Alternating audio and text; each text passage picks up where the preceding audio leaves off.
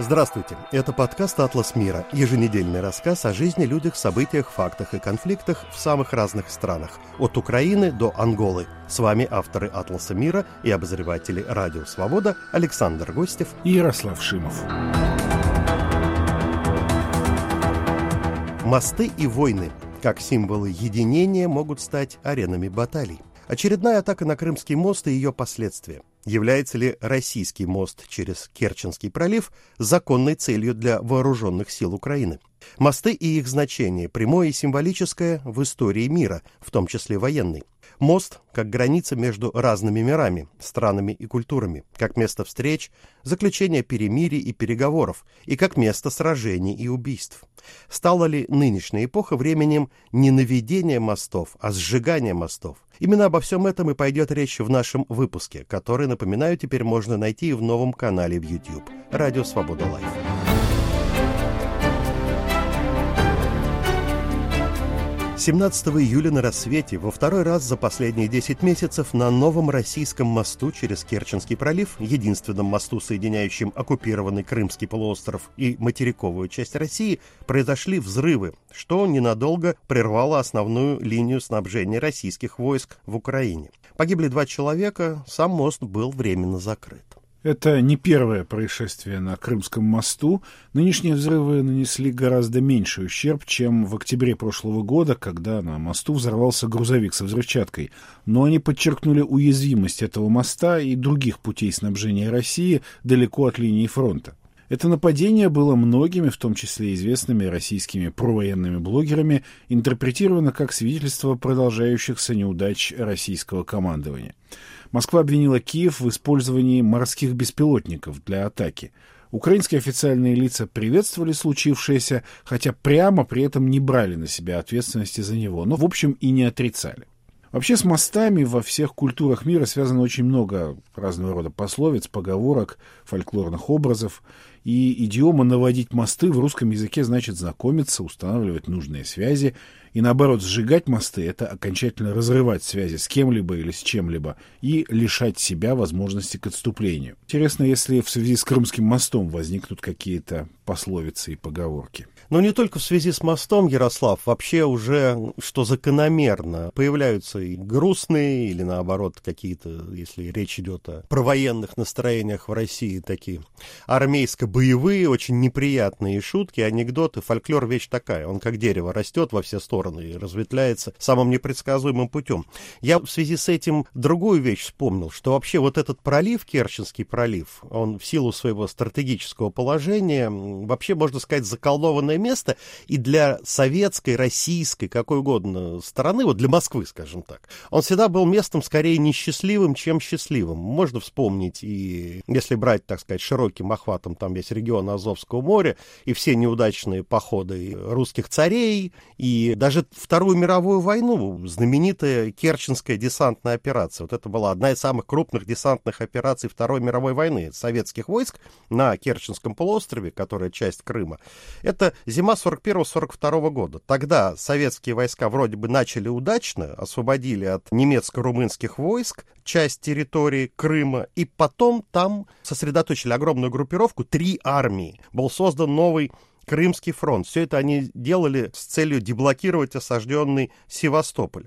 Но потом дальнейшие наступательные действия вот этого Крымского фронта были крайне неудачными. Потери были одними из самых больших во время Второй мировой войны, скажем так, на единицу площади и на единицу времени. И в мае 42 года началось немецкое наступление, там было одно из жесточайших поражений советских войск, остатки их были отброшены через Керченский пролив, и вермахт, в общем-то, летом начал наступать не столько на Сталинград, а еще и на Кавказ, и дошли они, в общем, до Чечни.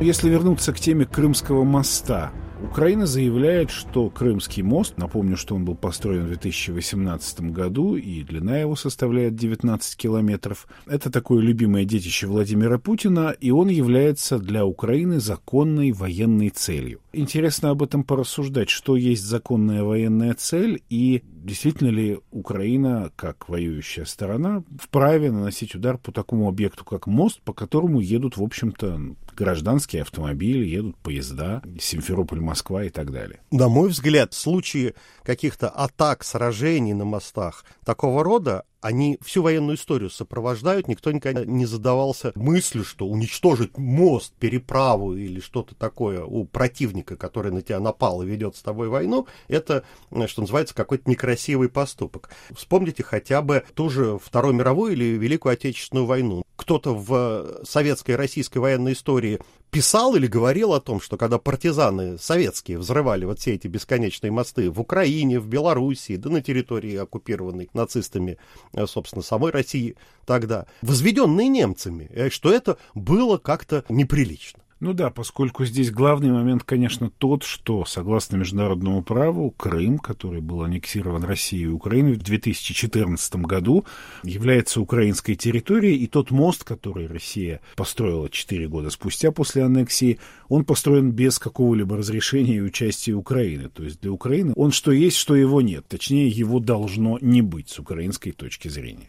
Ну а во-вторых, это средство переправы живой силы и военной техники в оккупированный Крымский полуостров. То есть это уничтожение, в первую очередь, военной инфраструктуры. Ну, а о том, что там едут, не будем сейчас моральную сторону брать дело и даже обсуждать их глупость, э, какие-то гражданские российские отдыхающие в оккупированную чужую территорию, в Крым, ну, уже не нами за последние дни очень много сказано, как Москва, Кремль прикрываются ими как таким гражданским щитом, чтобы иметь возможность, уничтожая украинское мирное население, потом говорить, смотрите, гибнут мирные россияне в этот момент от того, что там на этой военной переправе, фактически называют этот Крымский мост своим именем, да, что-то случается. Да, естественно, погибших э, всегда жаль с человеческой точки зрения, но они действительно стали заложниками в игре собственного правительства, и об этом тоже следует задуматься. Ну вот я уже сказал, что случаи таких э, атак, повреждений мостов во время всех боевых действий, естественно, они сопровождают всю вот военную и вообще историю человечества. Я помню самый недавний случай, когда была крупнейшая, ну, катастрофа такого рода, это в Индии в 2002 году, когда кашмирские боевики или террористы, можно называть по-разному, сейчас речь не об этом, подорвали железнодорожный мост через реку Тхава. Там погибших было, по-моему,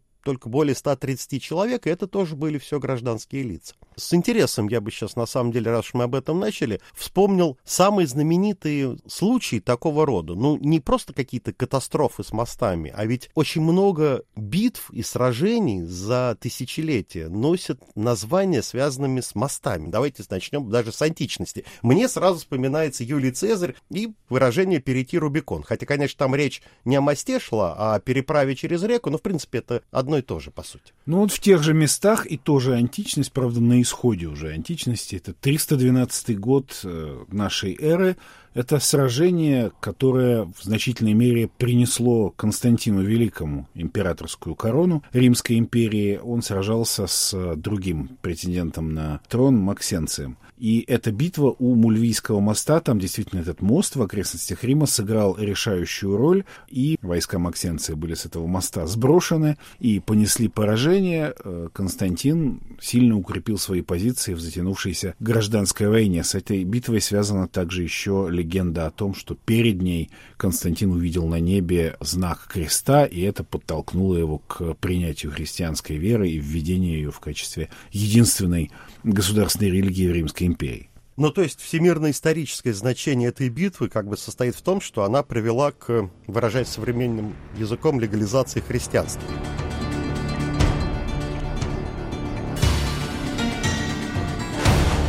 Еще одна битва, она так и называется, битва у моста. Ну, чтоб не быть, что называется, европоцентричным. 634 год, когда началась огромная арабская экспансия во все страны, в общем-то, света тогда, с Аравийского полуострова, в Северную Африку, как я напомню, в Европу, да, Ближний Восток и в Азию. И эта битва у моста, это одно из сражений между арабами мусульманами и армией тогдашней огромной империи сасанидов. Для тех, кто не знает, это как бы современный Иран и его огромные на тот момент окрестности, которые были от Ирака до Афганистана. Вроде как особого военного значения, по мнению некоторых историков, она не имела, потому что ничего не могла изменить, но это, это была единственная вообще битва всей этой огромной войны, когда армия халифата у этого моста потерпела поражение, потому что больше поражений не было. И я напомню, что, собственно, и как ислам распространился. Они дошли на территории от Испании до Индии. Дальше, из тех, которые мне вспоминаются. Битва при Стамфорд-Бридже. Последнее сражение вообще двухсотлетней истории вторжений скандинавских викингов в Англию. Эта битва, по-своему, тоже определила всю историю Англии дальнейшую, потому что там войска норвежского короля Харальда Сурового, это сентябрь 1066 года, были наголову разбиты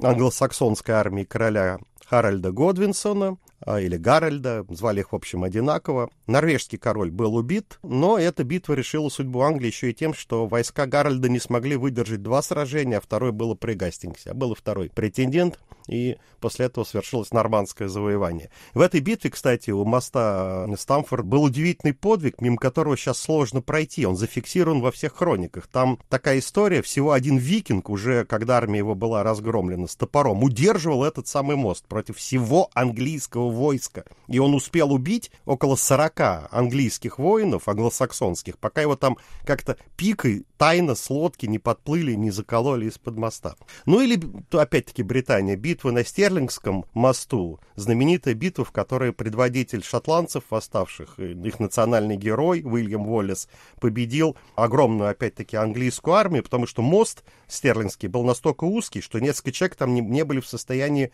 пройти, проехать по нему рядом. И вот его армия, ощетинившись вот этими знаменитыми шотландскими пиками, пошла в атаку и победили, а в результате там еще этот мост рухнул, и часть английских рыцарей утонула. Я бы переместился уже с помощью воображаемой машины времени поближе к нашим временам. Были мосты, которые вошли в историю и относительно недавно, в 20 веке. Например, если уж мы говорим о совсем недавней истории, вы знаете, есть такое для китайцев выражение «мост Лугоу». Это примерно тоже значит для всей Восточной Азии, понимают там, о чем идут речь, что-то вроде того, что в России Брестская крепость или Дом Павлова хотя, в общем-то, китайцы его удержать не смогли. Или это называется инцидент на мосту Марко Поло, потому что по-китайски он Лугоу, а мост Марко Поло, он в западной историографии. Это стычка между солдатами японской армии в Китае и китайскими войсками, которые этот мост охраняли. Это был э, в июле 1937 года. И все это стало вот этот инцидент поводом формальным для японцев начать вторую японо-китайскую войну, которая вросла во Вторую мировую и закончилась только в 1945 году.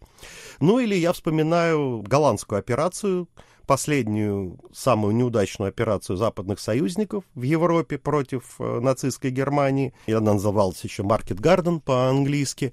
И одна из последних крупнейших побед немцев британцы и американцы, но британцы больше, они к сентябрю 1944 года уже вышли на равнины Северной Европы и считали, что через месяц они могут взять Берлин. И обойдут они все немецкие там укрепления, выйдут через Голландию, им надо было захватить мосты через все эти знаменитые реки. Нижний Рейн, Маас, Ваал и все. И они уже выходят, что называется, на финишную прямую. Но не удалось. И вот об этом снято очень много фильмов. Один из них так символически, самый известный, называется «Мост слишком далеко». Но потом удалось в другом месте. Это мост Людендорфа, опять-таки конец Второй мировой, железнодорожный мост через Рейн. Единственный мост, который остался относительно неповрежденным, по которому переправилась в 7 марта 1945 года вся американская армия. Между прочим, тоже смешное название было в ходе так называемой операции дровосек. Немцы просто забыли его уничтожить, а потом не смогли. Он в конце концов рухнул, но было уже поздно. Вот история мостов, например, Второй мировой.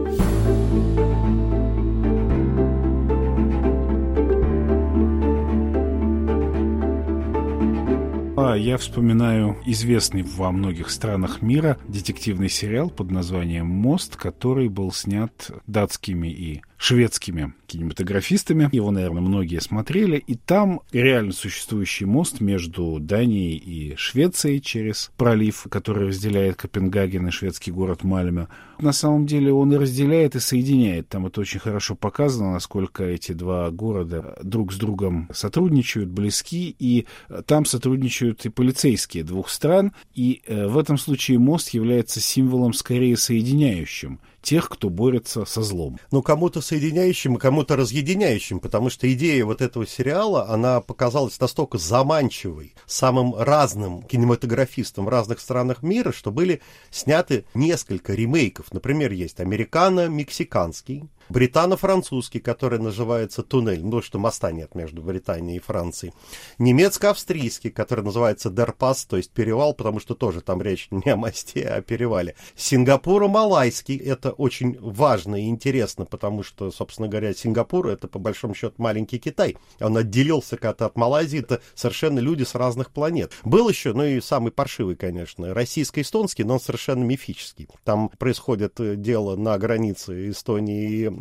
России, и уже он снят в последние недавние годы, выдается желаемое за действительное. Никакого сотрудничества между Эстонией и Россией не могло быть еще и там и 10 лет назад, так чтобы российский детектив катался там в Таллин и проводил какие-то расследования. Вы слушаете, напоминаю, наш с Ярославом Шимовым подкаст «Атлас мира». Скоро мы к вам вернемся.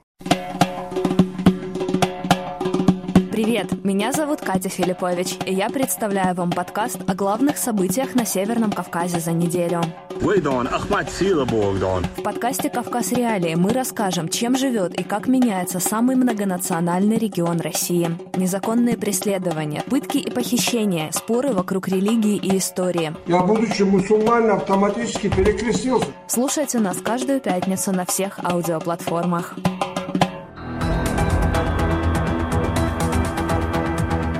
А теперь с вами вновь подкаст «Атлас мира» и его авторы Ярослав Шимов и Александр Гостев. И мы продолжаем разговор о мостах, сражениях, на мостах в том числе, и их значении и символике для военно-политической и культурной истории мира. Вы хорошо уже упомянули то, что у моста всегда двойной символ и соединение, и разъединение. Ну, в общем, это еще часто нейтральное место, где возможны какие-то переговоры. Да, и мост, э, он соединяет две неких противоположности, два берега. Часто на этих берегах находятся враждующие стороны в том или ином конфликте, а на середине моста, как бы на нейтральной территории, можно провести встречу и договориться об условиях перемирия. Такие встречи случались, опять же, в разные века и в разных странах. Иногда они заканчивались, ну, скажем так, не очень хорошо. Например, э, в истории Франции был эпизод э, в начале 15 века, в 1419 году, когда во время борьбы между двумя группировками, так называемыми арманьяками и бургиньонами.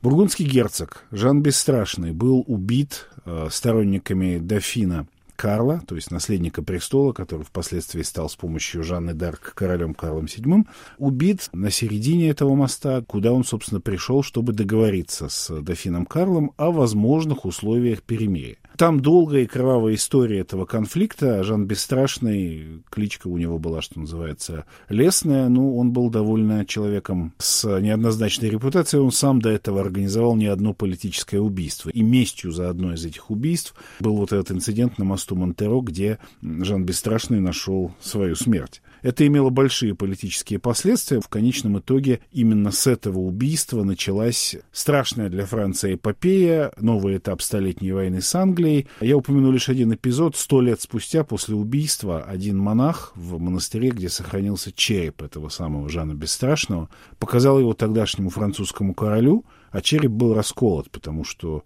Жана убили по разным версиям, то ли мечом, то ли топором. Он показал монах королю этот череп и сказал, вот через эту дыру в этом черепе Англия вошла во Францию.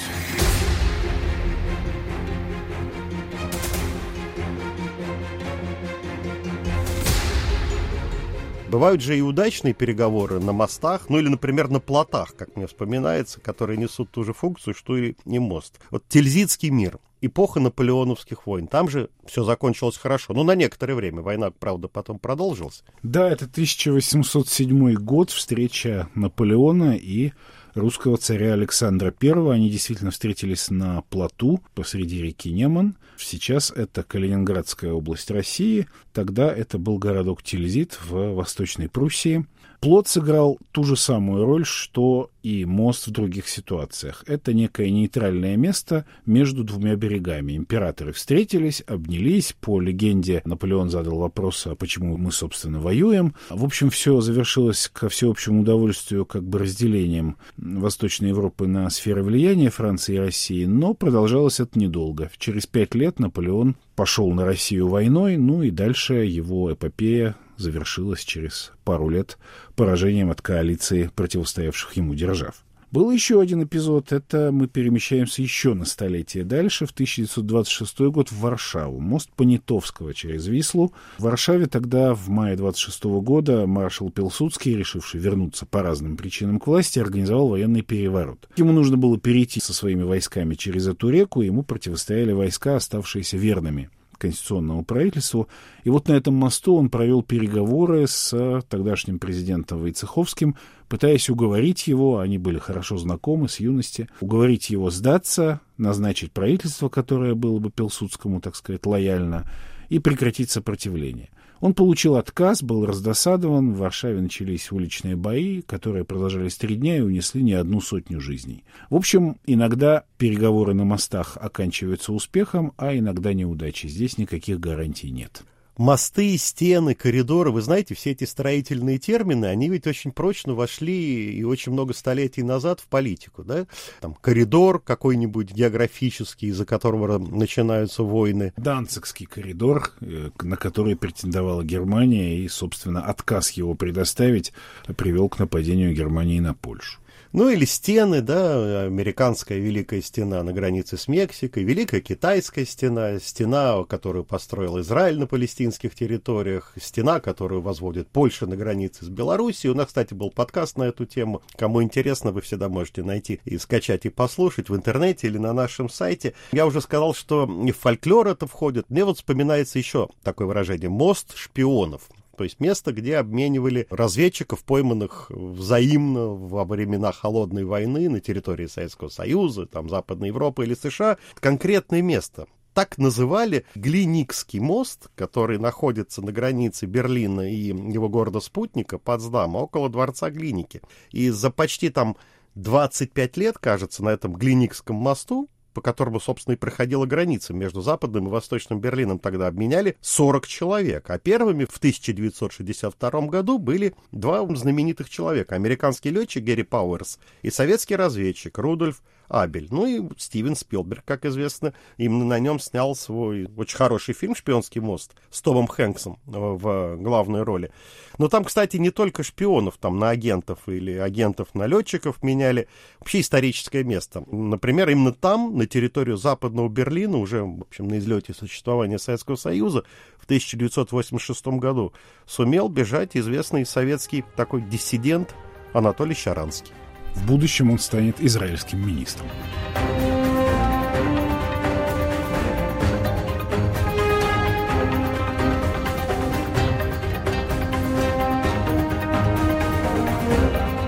Собственно, мост не обязательно должен быть конкретным строительным сооружением. Часто это выражение употребляют в переносном смысле в дипломатии и политике для некоего объекта, иногда это целая страна, который призван соединять некие противоборствующие стороны или лагеря.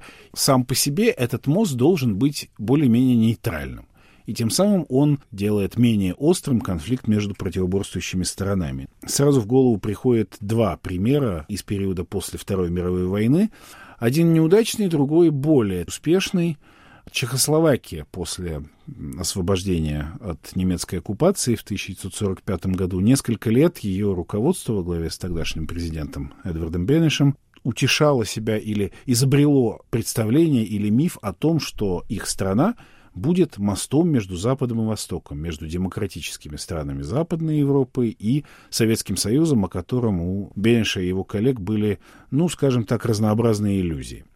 Они думали, что удастся сохранить демократию, э, что, может быть, будет социализм построен, ну, такой, с чехословацкой спецификой, с большими демократическими свободами, и что Чехословакия будет пользоваться благами как хороших связей с западными державами, так и тесной дружбы с Советским Союзом.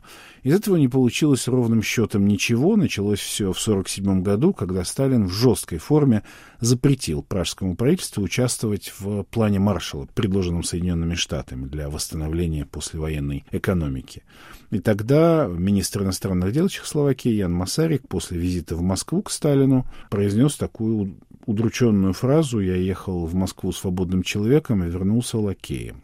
Другой пример такого рода – это Финляндия, опять же, послевоенная, которая э, сохранила демократию, сохранила капиталистическое устройство, несмотря на то, что потерпела поражение от Советского Союза во Второй мировой войне. Но за это она должна была заплатить согласованием своей внешней политики с Москвой по многим параметрам военным нейтралитетом, не вступлением в НАТО. Это только во время нынешней российско-украинской войны эта ситуация изменилась, и сейчас Финляндия уже член НАТО. И э, вот такой ролью, опять же, такого моста между Восточным, Советским и Западным блоком. Напомнили, что в 1975 году именно в Хельсинки, столице Финляндии, было подписано известное соглашение о безопасности и сотрудничестве в Европе, которое было призвано снизить международную напряженность тогдашнюю. То есть вот такой чуть более успешный мост. Ярослав, так подытоживая, является ли нынешняя эпоха временем не наведения мостов, примеры которого вы только что привели, а временем все-таки сжигания мостов, образно и в самом прямом смысле этого слова. И речь не только о российско-украинской войне, а обо всем. К чему это может привести? Да, я бы согласился с тем, что действительно мы живем во время э, разнообразных конфликтов, и символически это можно обозначить как время сжигания мостов. Тут ведь дело в том, что мост э, может даже остаться сам по себе, но может произойти какое-то изменение на одном из берегов, которое приведет к полному перемене ситуации. Если вспомнить ту же Финляндию, то дело-то кончилось чем? Дело кончилось распадом Советского Союза. Финляндия, демократическая и весьма процветающая, осталась и никуда не делась. Поэтому, чтобы не заканчивать на такой пессимистической ноте, люди всегда стремятся к тому, чтобы понять или познать, что там на другом берегу. То есть рано или поздно конфликты кончаются, и вместо сожженного моста строится какой-то новый. Но для того, чтобы он был построен, люди на обоих берегах должны как-то по-другому взглянуть на себя, на того, кто стоит на другом берегу, и на то, почему, собственно, с тем на другом берегу пока что трудно договориться. Итак, это был наш «Атлас мира». Этот подкаст всегда можно найти, скачать и послушать на самых разных платформах. Теперь и на новом канале в YouTube «Радио Свобода Лайв». Ищите специальную студию подкастов «Радио Свобода» в Телеграм. Звукорежиссер этого «Атласа мира» Андрей Амочкин, а мы, Александр Гостев и Ярослав Шибов, с вами прощаемся на некоторое время. Всего вам доброго, не болейте и мира нам всем. До свидания. Студия подкастов «Радио Свобода».